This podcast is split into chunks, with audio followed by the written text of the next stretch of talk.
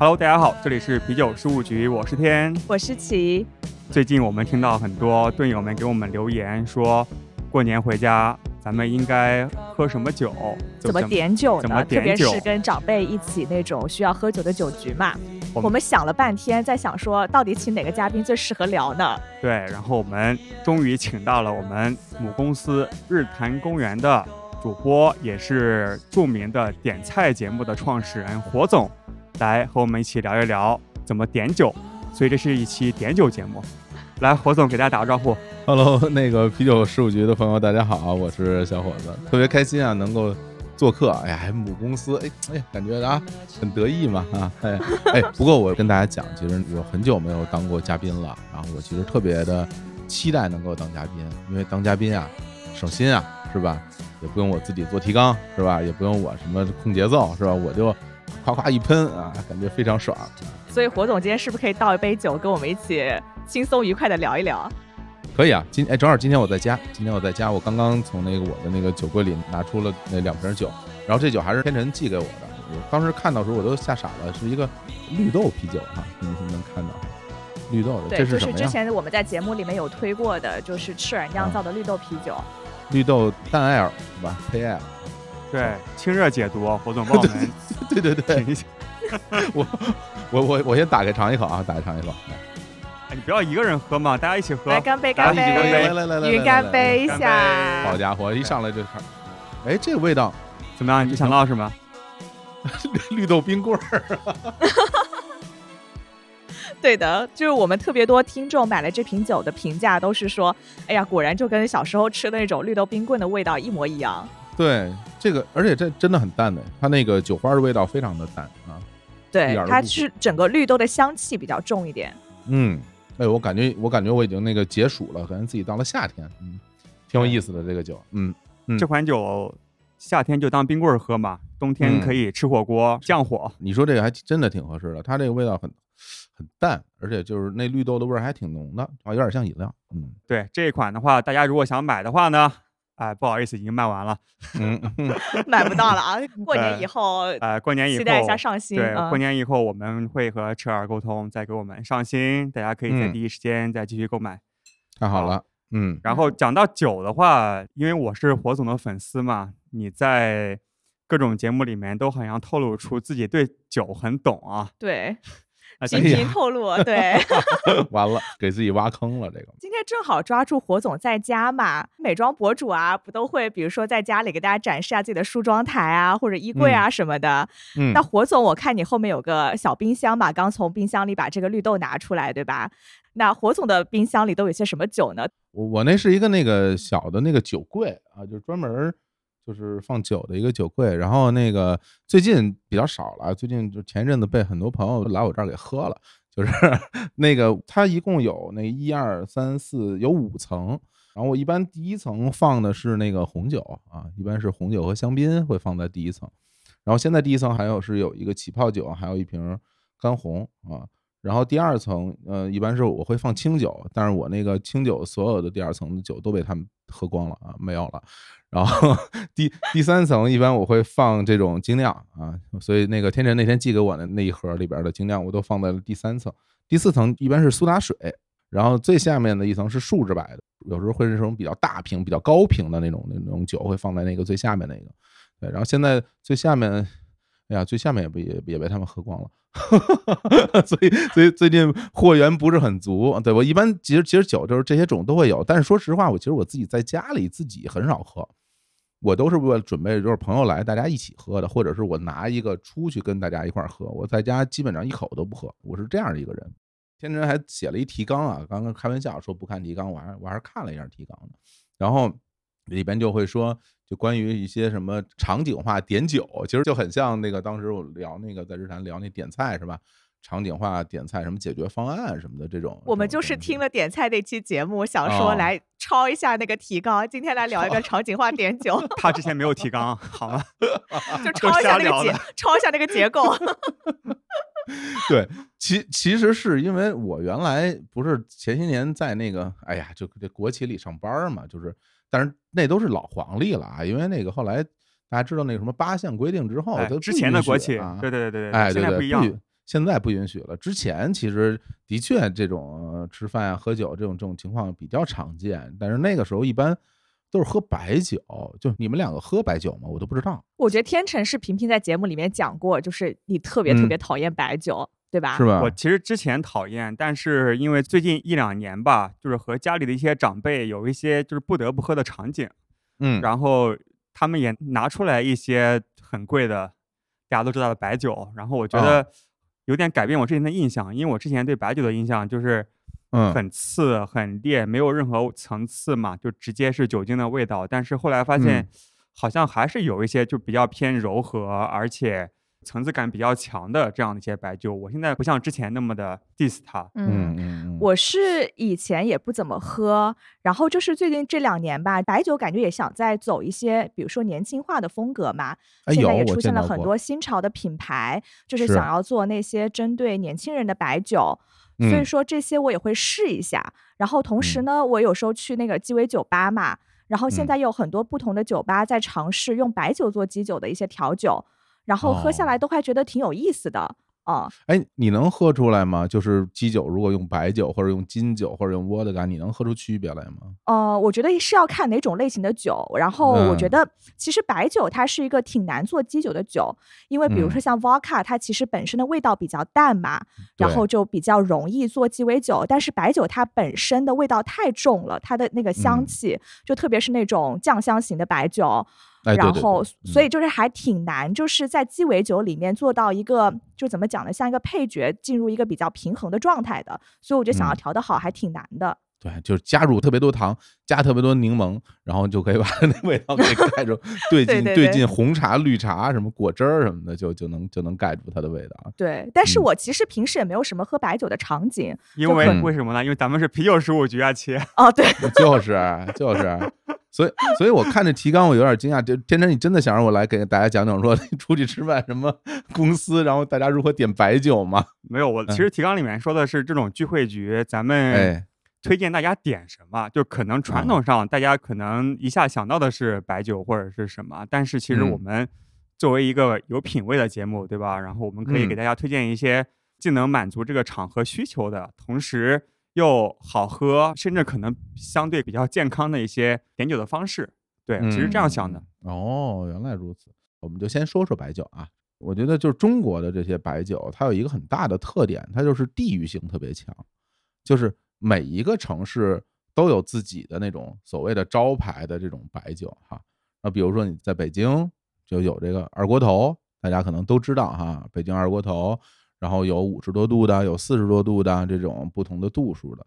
然后呢，大家可能知道茅台是吧？贵州的酒，然后五粮液四川的酒。然后其实每个城市都有。我之前在湖北喝了很多当地的著名的什么枝江大曲啊、白云边啊，也是很有名气的。所以我倒是觉得，就是如果你到了一个自己之前没有去过的城市，然后去选一款当地出产的白酒，倒是一个挺好的经验。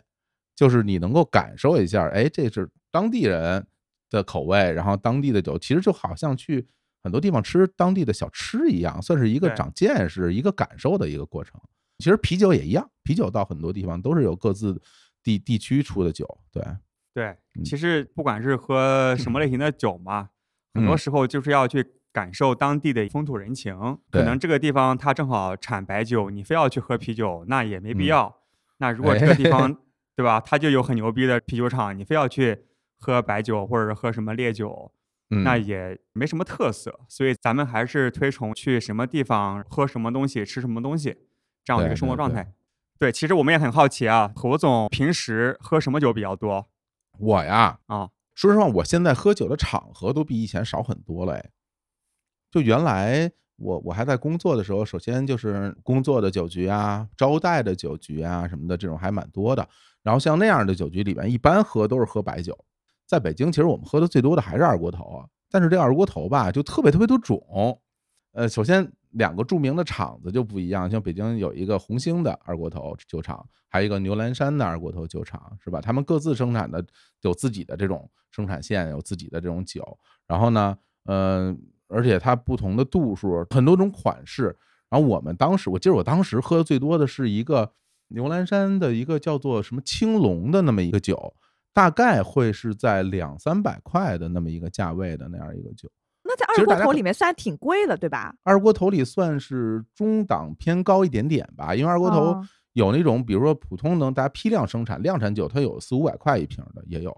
然后当然还有一种所谓什么窖藏那种，你就搞不清楚了，这这谁知道这这东西怎么回事儿？然后到时候就是弄个什么八九百，反正就挺挺贵，挺贵。但是可能大家都会觉得说，哎，你说你们一块儿什么怎么招待什么的，不得什么全全员茅台是吧？其实不是的，其实不是这样的，就是很多场合喝茅台其实是不太适合的。首先呢。嗯，有很多人不喜欢它的味道。嗯，那茅台的味道很冲，因为它那个酱香型酒喝起来像敌敌畏，感觉要自杀了，就喝那个酒啊。另外呢，这个茅台的假酒太多了，所以你根本就搞不懂你喝到的是真还是假。所以很多场合大家反而不会去选择茅台酒，尤其是大家相互之间没有那么陌生，就是一就是说纯陌生人可能会考虑这种。但是如果大家稍微认识认识，就不会喝这个酒。一般来说，都会喝一个，哎，又比较实惠，然后又口味又不错的这么一个中档的酒。其实是我们在当时的商务的和工作的酒局里边最常喝的酒，就是这种两三百块一瓶的。OK，刚才火总提到了一个非常重要的概念，就是不同的场合喝不同的酒嘛。哎，今天咱们作为一期工具类指南类的节目。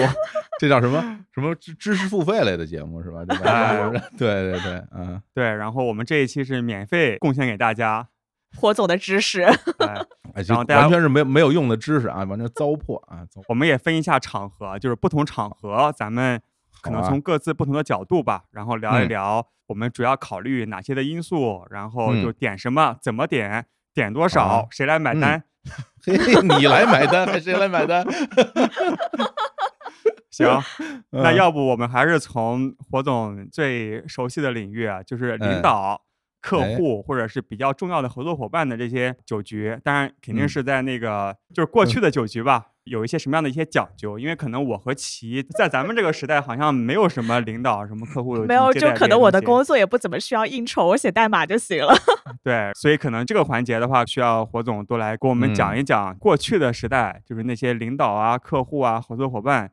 接待的时候，一些应酬局吧，然后咱们的一些考虑因素，还有一些注意事项。行，那个我之前也去过好多地方，然后我也干过好多工作，然后我也当过领导，我也伺候过领导，反正就是各种身份不停的转换，是吧？那个这喝酒这个事儿，真是喝了不少酒。今天跟大家说这些东西都是过去式，过去的东西啊，没有任何参考意义啊，而且这个。也不提倡，也完全不提倡。但是我讲几个我印象深刻的小故事，大家能感觉到它里面其实挺有意思的。首先，我记着我刚参加工作的时候，然后就安排出差。安排出差的话，我第一次出差到外边，然后喝多的一次经验，其实是我到了那个山东。呃，我到了山东以后，然后大家就是，其实是我们公司的那个那年轻人，然后到了一个下属公司，大家一起去去交流什么的。然后当地的那个同事们就特别热情，就说：“哎呀，说那个是吧？你们那个呃北京来的同事们，我们一来这儿肯定要好好的呃吃一吃一吃，喝一喝。”然后我们年轻人都很高兴，然后我们这傻乎乎的就上桌了。上桌之后一下就傻了，就是这个桌子上摆那个酒杯啊，有点太大了。那个酒杯它不是一般喝这个白酒的酒杯。你比如大家看到有的时候是一个分酒器，然后是一个小杯，是吧？一小盅那么飞那么喝，这是比较文明的哈。然后呢，一般大家朋友之间呢，就拿那种白的玻璃杯，透明的玻璃杯，其实称之为口杯，那样一一个杯大概就是二二两酒，二两多一点点的那么一个口杯，拿那个喝也还行。但是我到了那个山东那个公司，他们桌子上摆的杯子是那种那种红酒杯，好 大的那种大肚子的。对啊，好大的那个红酒杯，然后那个红酒杯，我我看他们在往里倒酒啊，基本上一瓶白酒倒三杯。哇，那一杯真的量很大哎。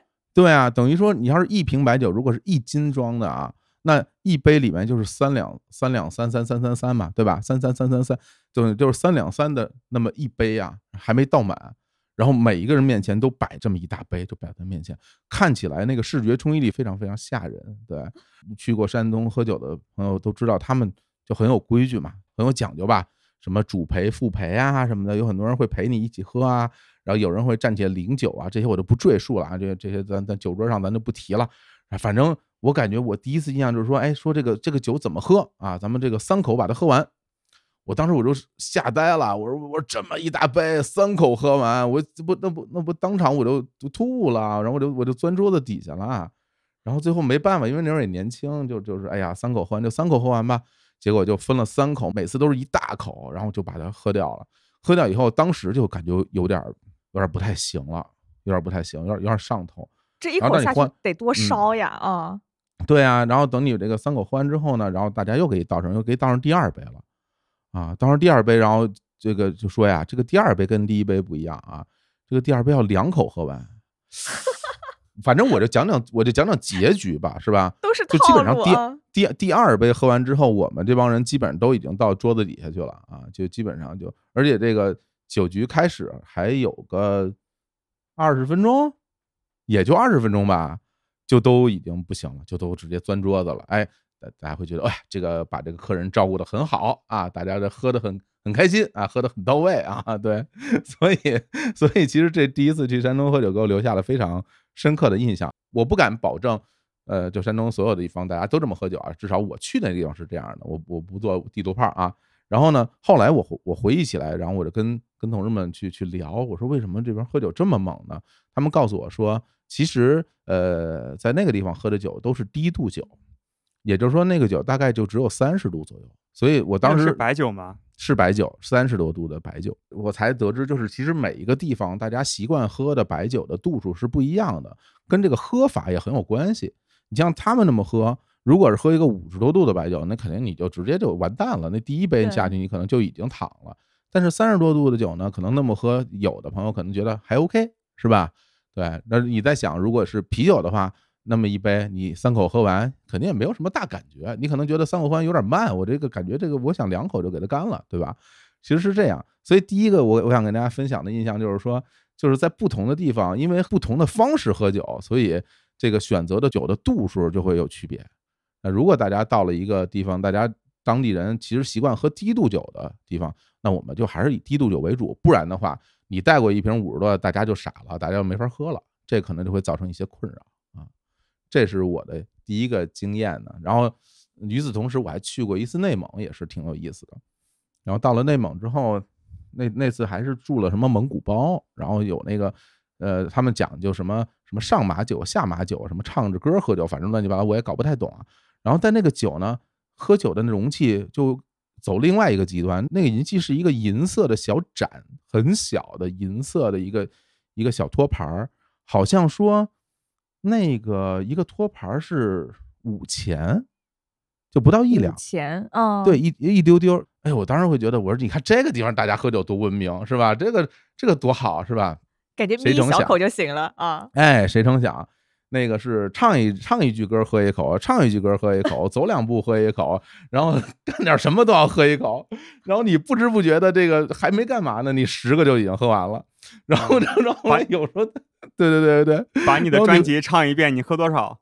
对，然后结果呢，我还说人家唱那我这那我就喝呗，喝喝喝，哎，挺高兴。我说哎，整个你看我这个喝了十个了，我很得意。后来人家跟我说，那你这喝的都不算呀。我说为什么不算啊？他说这个我们这儿有个讲究啊，叫这个。歌声不断，酒不断。我们在唱着歌的时候，你喝的呀都不能算，等我们唱完你喝才能算数了。哎呀，当时把我这个气呀！又是套路啊！对啊，又但这很好玩就是那个是在草原上，当时我记得喝的应该是蒙古王啊，那个酒度数并不低，但是也是白酒吗？是白酒，是白酒。你会发现大家在一起唱歌、跳舞、吃肉，然后那样去喝酒的话，那种感受是不太一样的。呃，所以他们当地很多人说说你你来我们这儿。你平时可能你只能喝三两酒的人，你到我这儿就能喝半斤，我觉得也是有关系的，因为它的节奏感其实是蛮好的，不是那种闷头傻喝的那种节奏，所以我就会觉得到每一个不同的地方，大家喝酒的方式都不一样，所以这块儿我还是要结合当地人喝酒的习惯去选择当地的酒，然后去选择当地人习惯的那个酒精的度数，就比较有趣。我刚刚讲那两个故事的那些经历，其实都已经是好多好多年前的经历了。尤其是这些年，就是无论是合作伙伴还是怎么样，大家其实聚在一起喝白酒这种场合几乎没有了。甚至我会觉得，呃，我现在身边很多的合作的大家，就是连喝酒的机会都不太有了。大家经常是什么那个，咱们要聊个事儿，然后我们约在某一个地方，下午两点，然后大家一起喝个咖啡，半个小时以后这个事儿说完了。当然，我觉得这事儿特别特别痛快啊，就是很高效的。我现在不知道，比如天，你现在跟客户，如果大家真的是一起喝点酒、聊聊天的这么一个局面，你们会喝什么样的酒啊？对。因为我也是负责很多的品牌的合作，可能合作伙伴会比较多，然后有些时候可能也想去招待一下，就是大家，然后去现在上海嘛，就上海一些比较有特色的地方。我其实主要考虑的因素就是大家喝的开心，然后能够把咱们这种什么商务会谈比较严肃的那种感觉给放下来。那其实我考虑的就是比较。高酒精度数，但是又有一些故事在里面的，就是大家可以觉得就不是一个很 low 的一个东西。就比如说，我经常会带一些合作伙伴去上海的一些酒吧，然后我们可以喝一些，比如说过桶的，过了什么 bourbon 桶，过了什么葡萄酒桶，就可以装逼嘛。我会给大家讲说，哎，这个酒你喝一喝，然后你看你喝不出来吧，它是其实是啤酒，但其实它有 bourbon whisky 的这种味道，所以既可以顺便给大家。装个逼，然后普及一下这些酒类的知识，然后同时不知不觉就喝高了，然后大家就很开心。嗯，而且我觉得这是一个特别好的破冰的话题，因为就是有时候商务合作嘛，刚见面也不知道聊啥，然后你可以从眼前的这杯酒开始聊，然后讲讲故事，然后可能一下子就能把两个人距离拉近。然后一般这种过桶的酒度数也会比较高嘛，所以说也能比较快的上头吧，然后大家可以快速的变得更加亲近一点，聊点事儿。你给他讲就各种故事，对吧？你讲的对不对也无所谓，反正他也不懂。他可能就对你印象很好，觉得哎，这个人非常懂。好玩啊啊！是，所以现在应酬局可能大家面临的比较少了。那如果大家如果遇到的话，可以就这样喝。下一个场景的话，自己可能会更加就是享受一些吧，就是是同事和朋友局，就可能不涉及很多这些领导啊，或者是有很多功利的目的，就是大家如果在。平时和自己的朋友一起喝的话，霍总，你觉得会喝些什么，或者是要需要考虑哪些呢？你要让我说，我觉得最重要的一个场合就是分男女。我并不是说男的要喝什么，女的要喝什么这种，我只是会觉得男女有别，大家喜欢喝的东西不一样。就比如说我身边的就是男性的朋友，大家凑在一起的话，基本上，呃，原来啊，我们其实喝啤酒喝的特别多，基本上大家都喝啤酒。但是这些年，我感觉由于我我身边的朋友，大家岁数都大了吧，好多人喝啤酒喝的有点费劲，就是喝的又很慢，然后又会觉有时候经常说，哎呀不行，我喝点啤酒我就什么肚子很胀啊，什么我要上厕所啊，什么什么这种，有时候所以大家可能现在喝的这种白酒的局会多一点。当然，我身边有一些朋友，大家都是喜欢喝清酒的，其实我们一起喝清酒的这局会会比较多。而且喝清酒，其实就像天天刚刚讲的，就是我们其实聊天的内容都会围着今天喝的这款酒来聊。比如说这款酒它是哪里产的，首先就是产地。然后，因为我们可能有时候会喝点什么，我个人比较偏好啊，就比如日本的像那种四国地区的酒，比如是什么广岛啦、冈山啦，有鸟取啊。这个岛根啊，这个地方酒是我自己比较偏爱的，然后我就会给大家讲，哎，说这个酒哪个县的，那个县在哪个位置，它当地是什么样的气候，然后用的这个米跟大家普通这个酒米，比如说清酒里面最常见的像什么山田锦的米啊，然后但是这个不是啊，这个是岛根县特产，叫强力，你喝一下感觉味道不一样，你包括。它里面会有一些很具体的参数，比如说精米不合啊，磨米的比例啊，然后用什么样的酵母啊，啊，发酵的时间，什么时候出厂的，是否直火，就是是否有这种呃巴氏消毒，还是说是纯生酒什么的，大家都会聊这些东西，就很好玩儿。就每个人哎，就把自己知道的这些知识都分享出来，说哎呀，这个酒跟我之前喝的那款酒差不多，然后大家就聊聊这些。其实很多时候在这种喝清酒的局上，大家都是一边喝一边。根据酒本身在聊，然后再聊之前自己一些故事、一些回忆，这种场合就特别的开心。我觉得，火总偏爱四国的酒嘛？那四国的酒有什么特点吗？我刚才说是四国地区吗？那我可能说错了，我应该我应该是中国地区是吧？所以是中国地区。对，是中国地区，就是因为在日本所有一个叫所谓的中国地区，其实也也也就是说，像山阴、山阳地区，其实是在。日本本州岛的最上北山左西右东最西边连接九州的那那块地方，呃，那块地方的酒本身有几个特点啊。首先就是它的那个甜度会高一点啊，就是你喝起来不是很酸，不是很清冽。另外的就是果香味会浓一点。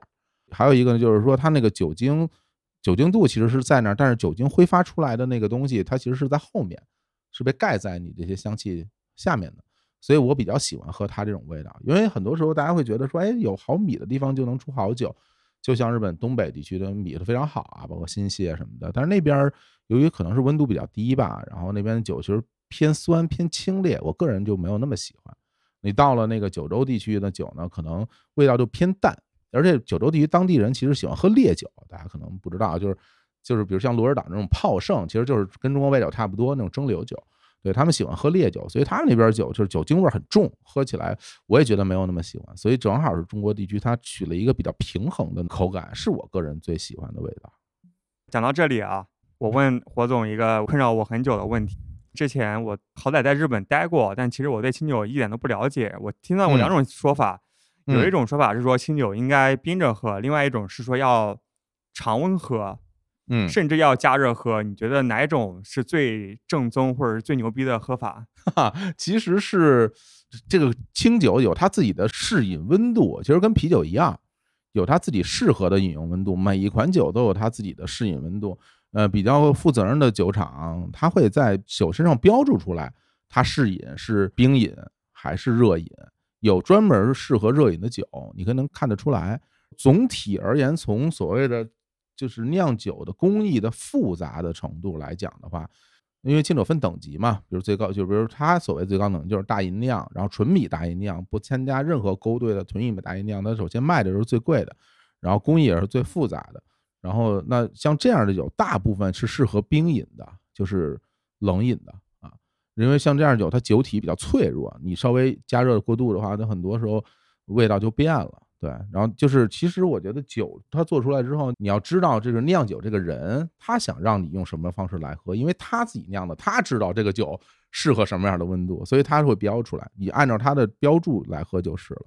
对，当然我会觉得，就是有的很多酒，就是有一些适合热饮的清酒，也不是说这酒就有多差，就是不同场合大家都有不同的选择。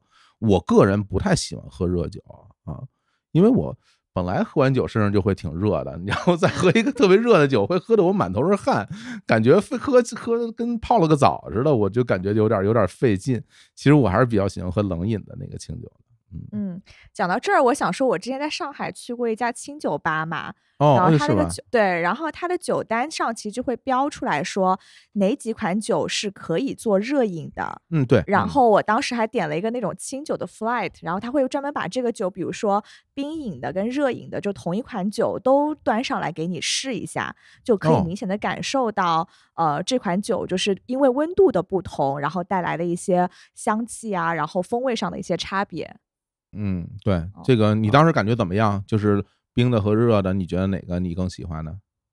哦，我觉得真的得看酒，像有些酒可能就不太适合做热的，就可能就像您讲的，就是哎比较脆弱或者怎么样子。热了以后就没味儿了，好多酒是不是？对，但是我觉得 热的话呢，它就是它闻起来其实因为温度可以让香气更好的挥发出来嘛，所以可能闻起来的话就是味道会更香。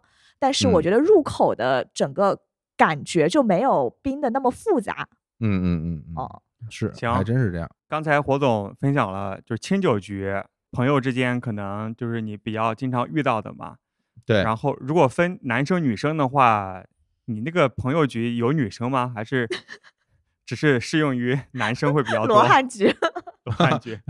就说是必须要承认，我我的女性朋友比较少，你对，但是但是有女生参与的话，喝清酒也是没问题的。而且我会发现，其实女生对于清酒的那个兴趣，往往比男生更大，因为有很多男的吧特别蠢，就是吧，他他非常心里会默认说，这个酒度数特别低，喝起来没有意思，我不想喝这个，我就想喝一个猛的，我就想喝一个四十度的威士忌，我就想喝一个六十度的这个中国白酒，恨不得七十二度的老白干、狼牙台什么的。很多人会自己逞能，自己想喝那种烈性酒，会觉得自己很了不起。但实际上，呃，我会发现有很多女女生她反而会更喜欢尝试清酒。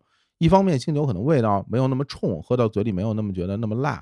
呃，还有一个，其实它酒精的力量还是也是蛮强的。这十十二三度其实不白给的啊，喝完了以后也很容易晕乎乎的。很多人喜欢那种喝完之后有点微醺的感觉嘛，而且喝完清酒之后嘴里面又不臭，对，所以很多人会喜欢尝试这个。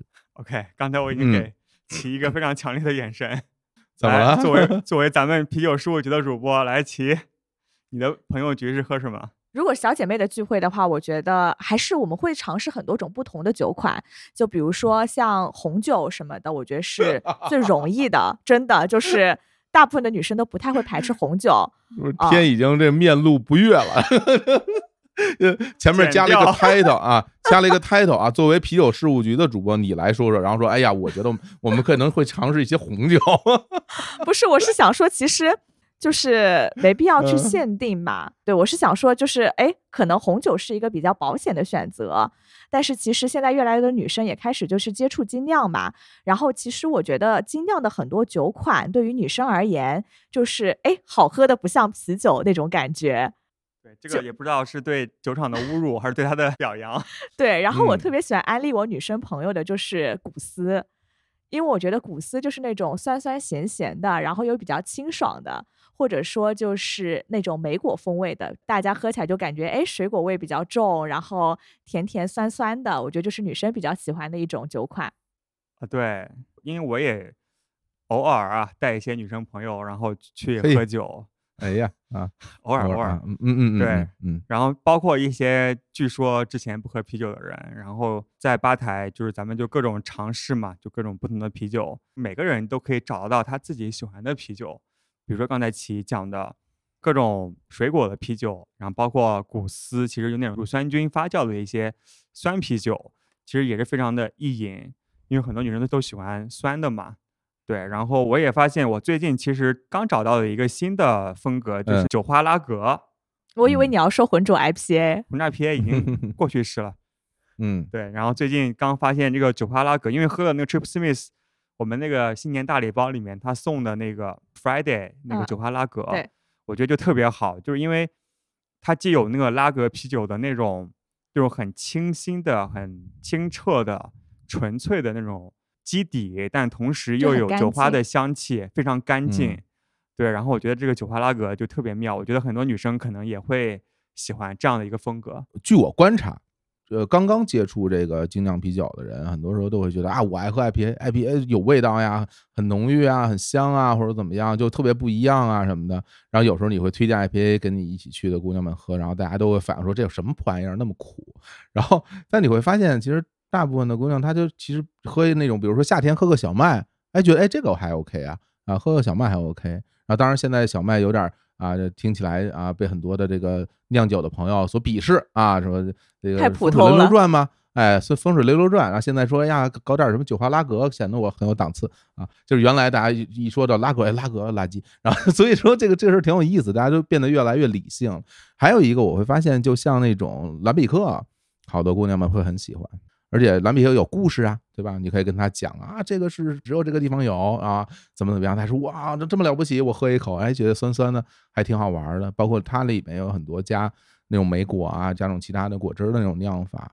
嗯，不仅是女生吧，其实是有两种性格，就一种是可能是比较的平和的一些人，他可能口味没那么重，更容易的去接触刚才咱们讲的。水果的一些古斯啊，一些浑浊啊，或者是一些酒花拉格。但另外有一些特别有个性的人，他就是要喝特别烈的，就是南美克其实是野菌发酵嘛，特别激烈的、特别清脆的，就是有甚至有点刺激的这种酸的野菌的感觉。就是有些人他确实，我不知道是口感还是他的就是标新立异这样的一个态度，就是也一下就可以接受。现在有很多人做酸啤会做的非常酸，甚至你到酒馆里边，你去点说我要这杯酸啤，那家很多那个酒保都，如果你是一个生面孔，都跟你说这个可酸了，你能喝吗？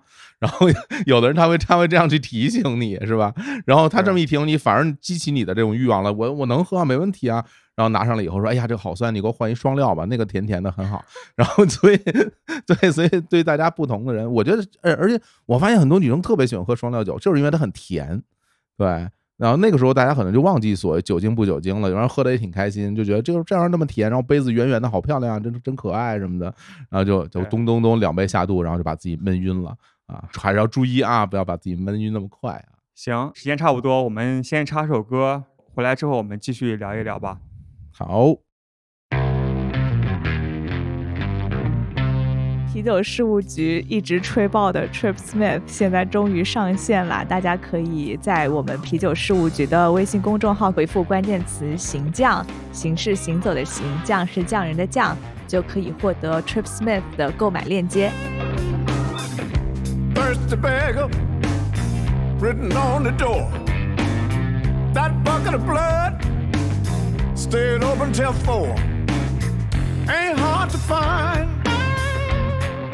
A great big neon sign.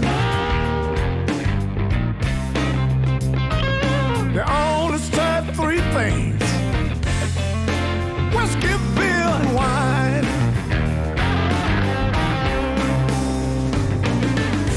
Hardwood bar, rickety stew, cigarette machine, selling camels and coos. You can solve your problems drink at a time.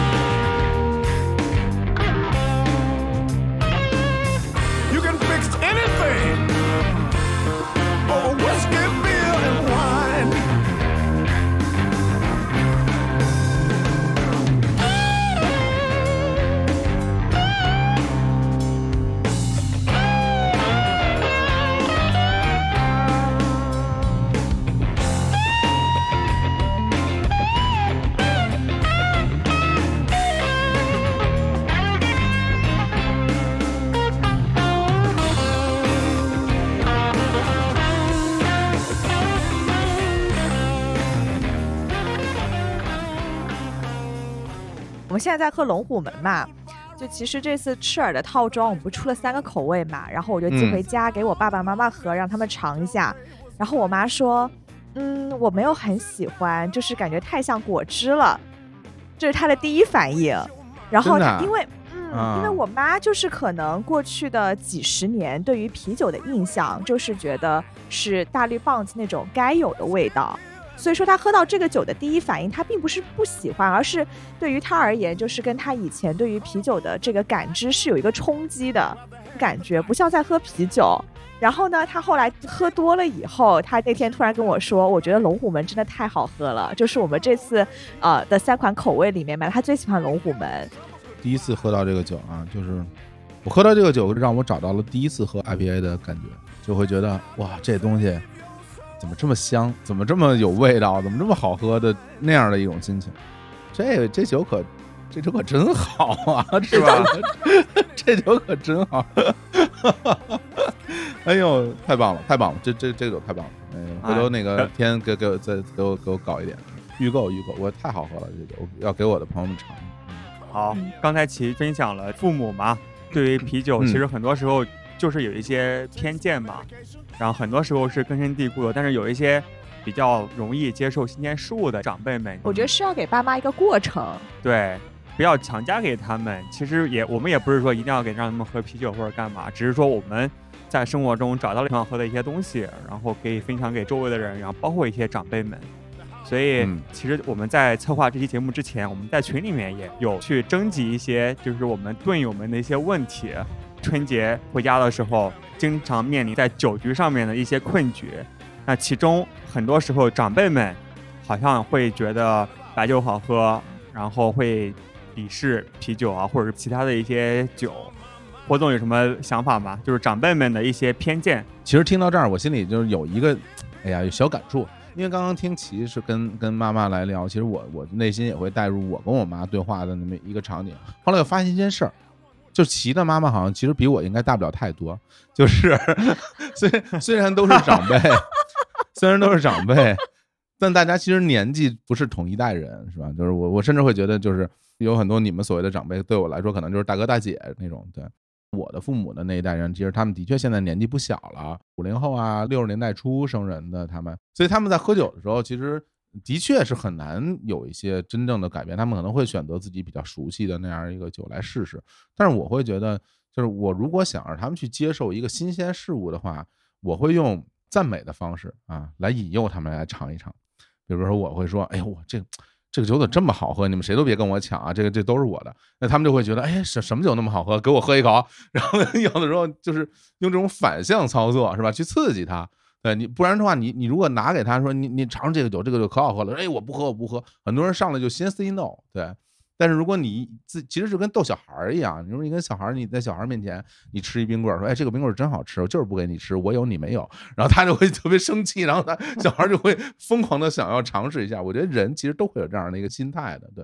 我的方式就是去馋他们，然后然后我自己，哎呀，真好真好，然后就去馋别人，他们有时候就会就会想来试一试。哇，这个是心理学啊！嗯，哎，对对对，这个套路学习了，是不是啊？对，我的方式可能就是我会跟我妈讲这个东西是什么，就跟她解释它背后的故事是什么，让我妈对这个东西产生好奇心，就会想去尝试，然后去了解。嗯。我突然想到了一个千奇的思路啊，因为很多长辈他们非常关注养生嘛，就注重各种保健，比如说咱们的绿豆啤酒清热解毒，是吧？比如说咱们的世涛，咱们可以加热喝，它其实是个热性的酒啊，不伤胃，哎，不伤胃。我准备今年回去尝试一下，从养生的角度给大家讲一讲这些不同的原料啊，纯天然啊这些东西。你是抓住了用户的需求，直击他们的痛点，对，把自己喜欢的东西分享给爸妈，然后跟爸妈分享这份热情，我觉得爸妈肯定是会愿意尝试去理解的。嗯，而且就像我们从啤酒中看到很多不同的地方、不同的文化这些东西，我觉得从父母啊或长辈的角度，我相信只要咱们有耐心，然后找到他们的一个点，他们也能看得到一些新的东西，这个世界的多样性。行，火总平时。去酒吧多吗？呃，我原来多，这些年因为工作比较忙啊，就是就不太多了。其实原来都是去这个精酿酒的酒吧，当然北京其实也会有少量的 whisky 的酒吧和那个鸡尾酒酒吧什么的。然后我必须要承认啊，就是 whisky 我现在还没有喝明白，就是好多我喝过挺多的，然后也没有完全喝懂。然后呢，鸡尾酒酒吧呢，我觉得因为最重要原因是我身边不太有这样的朋友，没有人带我去，所以就去的也比较少。所以这种精酿的酒吧是去的比较多的。除此以外，喝酒的场合更多的就是居酒屋或者日料馆，对吧？因为你去居酒屋和日料馆里边，除了有啤酒，当然还有清酒嘛。大家还有烧酒，对吧？大家都可以到那儿去喝一点儿。尤其是居酒屋，去那儿不就是为喝酒吗？这两个场合是会去的比较多的。嗯，OK，那你去一个新的地方，就是怎么点酒？是根据什么样的一个判断？这个精酿的部分，我留给你们来说哈。然后 谢谢你。对，然后这个我跟大家说说清酒吧，就是因为清酒我还很喜欢。一般到了一个居酒屋，我真的会先看一看酒单。我原来很偏激的，原来我会觉得我一看酒单不入我的眼，我就走了，我就不在这喝了。但是现在我慢慢慢慢明白，做买卖是吧？他还是开门做生意，大家不能说像满足你这种说这种特别喜欢喝清酒的这种癖好，然后去选一些。真的特别好的酒，是吧？我我现在的这个要求就是，你只要有一款我觉得还不错的酒，我就认同了，我就留下来喝。清酒的话，它其实是分等级的和品类的。举个例子啊，尤其在中国，可能最著名的清酒的品牌可能就是塔季了。任何一个居酒屋，你都能看到塔季的销售，甚至在上海很多的超市里面，你也能看得到。那塔季这个酒呢，它其实就有很多不同的品牌。咱们管它叫型号，其实就是分类。比如说，你看到塔季所谓的五零，还有塔季什么二哥三分，是吧？他会写二哥三分，这个就卖的比较贵。还有塔季四六什么的，它这个东西是什么意思呢？其实它后边那个标号的意思是所谓的精米不和。精米不和是什么意思呢？就是这个米啊，它要先磨米，磨掉一部分，留中间的部分，这个过程叫做精米。不和就是所谓的精米的一个比例。那其实通过这个精米的比例，就有一定的分级的这么一个制度。大家可能看到有的酒上写着什么大银酿，我看起来好吓人呐！大银酿，这个大银酿的精米不合就是百分之五十，也就是说磨掉一半剩一半，只剩下百分之五十，这个就是大银酿的级别。那有时候大家看到所谓的银酿酒就没有大银酿，就银酿，那这个精米不合呢就是百分之六十。这个百分之五十、百分之六十意意味着什么？就是留下多少啊？如果是百分之六十的话，就留百分之六十，磨去百分之四十，这个就是银酿级别的酒。那如果百分之六十再往下，它很多时候就不会有什么具体的称谓了。所以你有时候看到说，哎，银酿或者大银酿，那说明这个酒至少它的制作工艺是比较精细的。它为什么要去磨那么多呢？它是为了留住这个米里面最干净而且含糖量比较合适的部分，包括外面破损部分磨掉。所以其实这是一个很复杂的工艺，尤其是米粒很小啊，有很多米一磨就碎了，它没有那么硬，所以有很多专门是用来。酿酒的米，那称之为酒米，上面会写着什么契约式种植酒米，你看，比如著名的山田锦啊，磨一个百分之五十给大家喝，类似于这样。然后还有一个东西，它是一个组合拳啊，就叫做什么纯米酒，纯米大吟酿。哎，有时候你会看到，哎，上面写着纯米大吟酿。什么叫纯米呢？纯米的意思就是说，在酿造酒的过程之中，除了米、水和米曲以外，什么都没有啊，就没有添加的酒精。这就叫纯米酒。如果是它有额外添加的酒精，无论这个酒精是酿造酒精还是蒸馏酒精，它都不能称之为纯米酒，它可能就会称之为本酿造啊，或者是其他的。对，所以说你看到一个地方它会卖一些纯米大吟酿，那至少在价格上，在制作工艺的复杂程度上来说，这个酒是一个很好的酒，不一定符合你的口味啊，但是至少这个酒是用心做的。比如你看到一些。居酒屋它里边会提供一些纯米大吟酿给大家喝，那说明他们还是蛮用心的，还真的是挑了一些不错的酒给你们喝。对，那有时候我一看到，哎，至少你有个纯米大吟酿，我至少对你的这个专业程度我就有点尊重啊。虽然我不见得会喝，我可能点一杯什么朝日的扎啤是吧？那但是我能感着你的心意了，这我就觉得就挺好。所以我会觉得大家，你让我推荐啊，比如说你之前没有喝过清酒的朋友，那我觉得纯米大吟酿呢可能有点太贵了，因为很多纯米大吟酿。进到国内以后，价格是很贵的，尤其七百二毫升一瓶的是很贵的，所以我倒是建议大家可以喝一喝，比如说银酿酒啊，纯米银酿酒啊，这种等级的就不错。然后呢，最好不要选择那种七百二十毫升的那种大瓶装，选一个三百来毫升的。这个东西呢，酒体又不多，然后你尝一下味道，你要喜欢，它价格没有那么贵，而且呢，这个清酒很容易被氧化，你开一个大瓶，你喝慢了，到最后这个酒就酸了，就不好喝了，所以你就。点一个小一点的尝一尝，这是我跟大家去推荐说，如果你到了一个酒馆里喝这个清酒的一些注意事项。还有一个非常要注意的，千万不要让他把这个酒给你倒在酒壶里啊！就是为什么？我以为倒到酒壶里是一个挺正常、挺标准的一个操作。因为像这种好一点的清酒呢，就比如说制造工艺比较复杂的清酒呢，它其实都是比较怕氧化的，也怕温度。然后你放在一个酒壶里边，就相当于你把一个清酒倒到了一个红酒的醒酒器里。它就会大量的接受氧气，它的温度就会变热，然后它的味道就会变酸，你就失去了它原本的风味了。所以最好的办法就跟他要一个小的冰桶，把这个酒放在冰桶里，倒一口，喝一口，喝完之后拧上盖儿，接着放里边去冰着它，你能一直喝到这个同样温度、同样口味的这个酒。对，嗯，所以说有条件的话，还是开一瓶比较好，是吧？对，有条件就是开一瓶，然后这种就好一点清酒是不能存的，存的那个清酒都没法喝了，它只能存那种就比较差一点的酒才是可以存的。所以大家去喝的话，就是你点一个整瓶的，然后要一个冰桶插在里面，边喝边倒，再比如说在半个小时之内把它喝完，这个就是我推荐的这个喝清酒的方式了。我之前在深圳有一家特别喜欢的居酒屋，其实是我的深夜食堂了。就之前在大江，不是每天晚上加班到。至少八九点钟下班嘛，然后去那个家旁边，然后去酒屋吃个饭，然后喝个酒。我后来来上海之后，有一次去出差，然后在那边开了一个我不知道什么酒啊，反正是个清酒，很大的一瓶，然后没喝完，然后我就存在那边，然后存了一年多两年没去，然后上个月刚去了一下，然后发现那家店倒闭了，我的大吟酿也没了。那 清酒应该存不了这么久吧？开过了以后还存吧，反正说说心里话啊，你要让我说，我觉得别说存一年了，隔一天都基本上就可以扔掉了。所以它其实类似。似于 IPA 开了之后就挥发了，香气就没了。对对对对，味道变化是非常快的。以后我可以再请你们俩喝一次，让你们感受一下它在每五分钟变化一次的味道的曲线啊。每五分钟这么明显。对对，非常有意思。行，火总讲了很多清酒的套路在里边儿。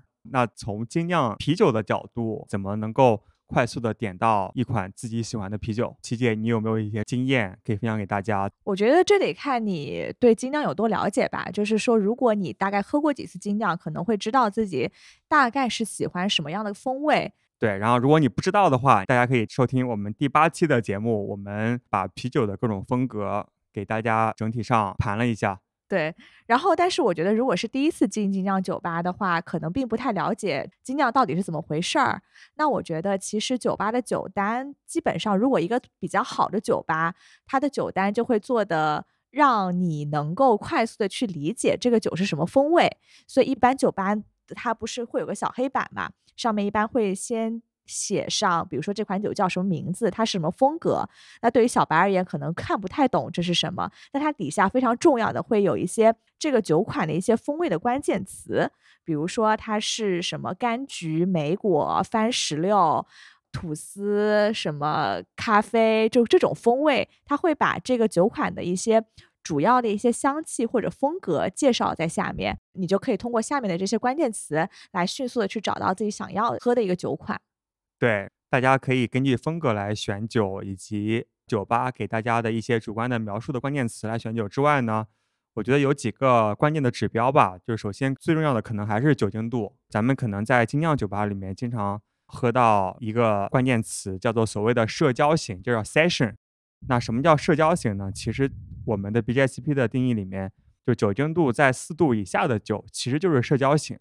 所以基本上大家如果不想喝太烈的酒，你点一个社交型的啤酒，那肯定没有什么毛病，因为它从酒精的角度不会很烈，嗯，所以就可以点这个社交型的啤酒，不管是 IPA 啊还是什么其他类型的一些啤酒。然后第二个非常关键的指标就是苦度的指标，因为很多人对于苦度的接受度可能没有那么高，那这个时候大家可以关注一下苦度或者是 IBU 这样的一个指数，然后具体可以参考我们的第十一期的节目。简单粗暴的一些小的技巧，就是首先嗯。你进一家精酿酒吧一定要坐吧台，然后呢，你没有喝过的酒你要试酒，因为只要是正儿八经咱们啤酒旅行社推荐的一些酒吧，都是嗯。可以试酒的。哎哎，哎，就是你如果看到一个酒你没喝过，你先不要急着点，因为你一点嗯。可能至少就三百三或者是五百毫升的酒就很浪费嘛，你喝的不开心，其实店家他也不希望你喝的不开心嘛。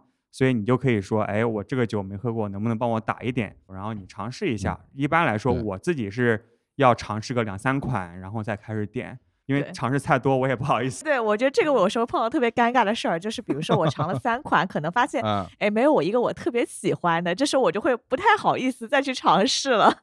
没关系，反正就是女生嘛，我觉得可以再多试两款。男生的话，你就随便就点一个就行了。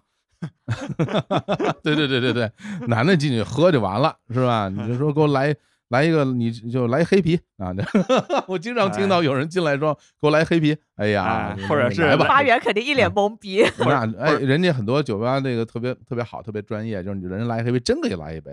或者是你给我来个精酿，哎，对，哥，对我来杯精酿，人家夸的是吧？夸的给你来一杯，哎，挺好的，行我觉得这很和谐嗯。，OK，嗯正好引到我嗯们下一个话题啊，也是我们大家就是非常喜闻乐见、想要学习的一个知识点啊，就是哦，如何一句话表明自己是个懂行的酒鬼，或者是点酒的时候如何瞬间提升逼格。哎呀，非常愚蠢的选题啊，这是。你先说说精酿，你你觉得应该怎么样？对，其实我自己想了几个，嗯我还挺有心得的。我今天录音之前，我刚刚去那个旁边的鹅岛喝了一杯，啊，所以你第一句跟八元讲的是啥呢？我就进来一杯精酿，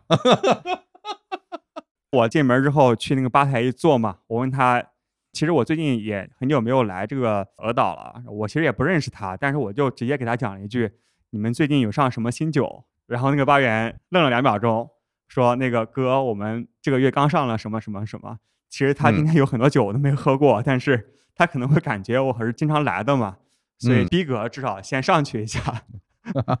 哎，不过不过这个的确是一个不单单是装逼用啊，就很多时候到一个自己比较熟悉的酒吧，的确是会想先尝尝有什么新酒的。对，对，精酿嘛，可能很多时候喝新鲜，所以一般新酒不仅是新的口味，而且可能新鲜度会比较好一点对。对对对对对，嗯，来，琪姐有没有什么心得？怎么提升逼格？对，我觉得接着天讲吧，就是最近什么上了什么新酒嘛，还可以问，哎，这桶酒啥时候上的？就感觉哎，你说这个，正好咱们群里面，我看到 Leo 他讲了一句，就 Leo 是我们的队友，他讲了一个特别生动的，他说，先让他上一个 IPA，然后闻一下，喝一口，等个十几秒，然后说，嗯，这个酒有点氧化，你们管道多久清洗一次？哇这个好专业这啊个！超级牛逼！我看到之后就 惊到了。哎呀，哎呀，这种我觉得要么就装逼成功，要么就被人，要么就翻车 然后还有一个叫做 Jim 的队友，他就直接说五个字：杯子用错了。哦，对对对对对。哎，你看啊，就有的时候比较讲究的这个店员，他会跟你讲的啊，他说不好意思，因为呃那个杯子还没有清洗出来，所以用这个杯帮你盛了，就跟你道个歉。因为真的不同的酒就是要不同的杯子来装嘛，你喝到嘴里的感觉是不一样的，对吧？对，所以说其实这个还是蛮重要的，对。对，然后正好那个我，那我就顺着说了，其实还有几嗯个我自以为是正确答案，有几位队友帮我们想的。哦，然后一位是杭州的一位队友，叫做齐，他说：“朋友，逗号，你听过啤酒事务局吗？”哎呦，这个 贼专业。好嘞，嗯，然后那个还有一位叫做喵了个喵的队友说，这款酒啤酒事务局推荐过。嗯，好，哎你，这个上上路广告打的非常的硬。上路上路，嗯，然后最后一个，我觉得这个是最完美的答案，它是新疆克拉玛依韩，就是韩国的韩啊。他说可以这样说：你好，买单，我有啤酒十五局开瓶器，你这儿打几折来着？嗯，我哎我没，想到你这是一个插播广告的套路。我觉得这个后三个都是非常非常标准的啊，就是大家一定要要用这个后三款，以后我也要用这后三款了啊。呃然后我我我还会说我是这个啤酒十五局的母公司的老板啊。对，来，火哎总，你平时去点酒，你会讲嗯什么？其实是很刚刚就是比如说你们前面讲了这个啤酒嘛，我稍微讲两句清酒啊。比如说你点一瓶清酒，就那个你们这儿有这个酒，我拿过来我看一下，我先看一下，翻过来你看一看它的那个出厂日期啊，是什么时候出的。当然，其实清酒也比较讲究新鲜嘛，这个哎一看就懂。另外一个呢，比如说你看完觉得你觉得合适，然后呢你就跟人说，哎，帮我拿一个冰桶，哎，这个就不一样，是吧？拿一个冰桶，这冰桶一哎，你放心，很多地方它都是有冰桶的，有冰桶一上来，这感觉就不一样。然后有人会给你拿那个酒壶啊，你就拒绝，哎，不用酒壶啊，拿两个杯子就行了，拿两个杯子就行了。然后拿两，他会拿杯子出来，然后你一摸，哎，这杯子是常温的，哎呀，你这个稍微的，哎呀，常温的，哎，常温的，常温的吧，就放在这儿啊，就是哦，所以 标准答案应该是杯子要冰过，是吧？杯子要冰过的，尤其其实对对对，杯子是要冰过的，而且就是你，比如你喝扎啤呀、正经那个扎啤的杯，其实也应该是冰过以后才打扎啤的。但这个你可以这喝扎啤的时候，你也可以喝扎啤还装逼，真的有点没有必要了。我觉得真的这这个，这哎太过分了啊！但是我其实，在比较好的一些日料店和韩料店，让我印象特别深刻的就是他拿这个冰的杯子给我，对的，是这样的。我觉得很牛逼，真的嗯是，对吧就细节做的特别到位。对，我觉得，其实就是细节决定我我成败嘛。我自己嗯我自己家里边的我的杯子就是啤酒杯，我都是放在冰箱里放着的，我都是冰着杯子的，拿出来，包括我清酒杯都是在冰箱里的，拿出来就直接是冰的。嗯对对，今年其实也是比较特殊的一年嘛。其实本来我们春节是大家可以回家团圆、一起聚会的一个场景。那今年肯定因为大家都知道的一些原因，很多人也都没办法离开自己的城市。对那我们也希望今天给大家分享的有用的或者是没用的，就各种点酒的一些场景，可以在春节或者是之后的一些场景中，大家可以用得到，然后一起吃好喝好。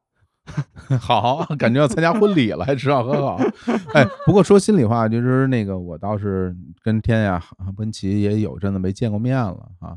上次在上海一分别也挺长时间的了。然后本身我们当时还老说，哎呀，以后反正北京、上海啊，那个时候觉得疫情还就慢慢的好起来了，说我们还经常会聚一聚啊，呃，大家一起聊聊天儿什么的。结果到现在好像，哎呀，跟我们想象的不太一样。其实喝酒本身，当然去品尝酒的美好，它的这些风味儿是一个很重要的点。那我更在意的是，其实是人与人之间的这种交流。我喜欢和大家一起喝酒，是因为我喜欢跟大家坐在一块儿聊天儿，我们一起来增进感情。酒是一个很好的媒介，对，所以就是我也早已经过了那种说比谁喝的多、比谁喝的猛，然后那种年纪了，所以也很期待跟大家坐在一块儿。就喝喝酒聊聊天的，对对。然后节目播出的时候，应该也差不多是春节前的一个礼拜吧。然后不管你已经到了家，或者是回家的路上，或者是还在纠结要不要回家，我们都希望大家在二零二一年健康顺利、平平安安、顺顺利利，然后吃好喝好。哎，吃好喝好最重要。嗯，哎，好嘞，嗯，行，好的。那今天。谢谢火总给我们来分享很多干货和湿货，长了很多点酒的小姿势。对，然后我们一起祝大家新年快乐，给大家拜个早年，新年快乐！哎，新年牛牛牛，每天蹲蹲蹲。好，谢谢大家，拜拜。好嘞，拜拜，拜拜。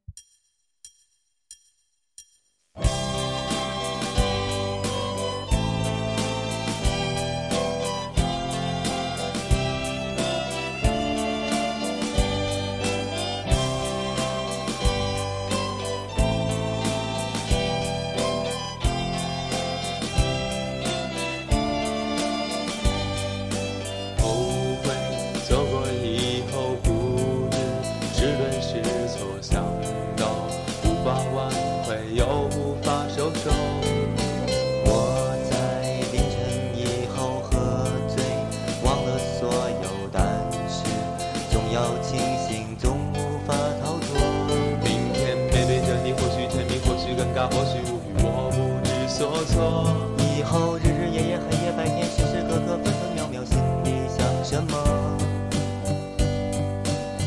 有时迷惑有时难过有时自由有时寂寞有时想哭有时想笑可你们谁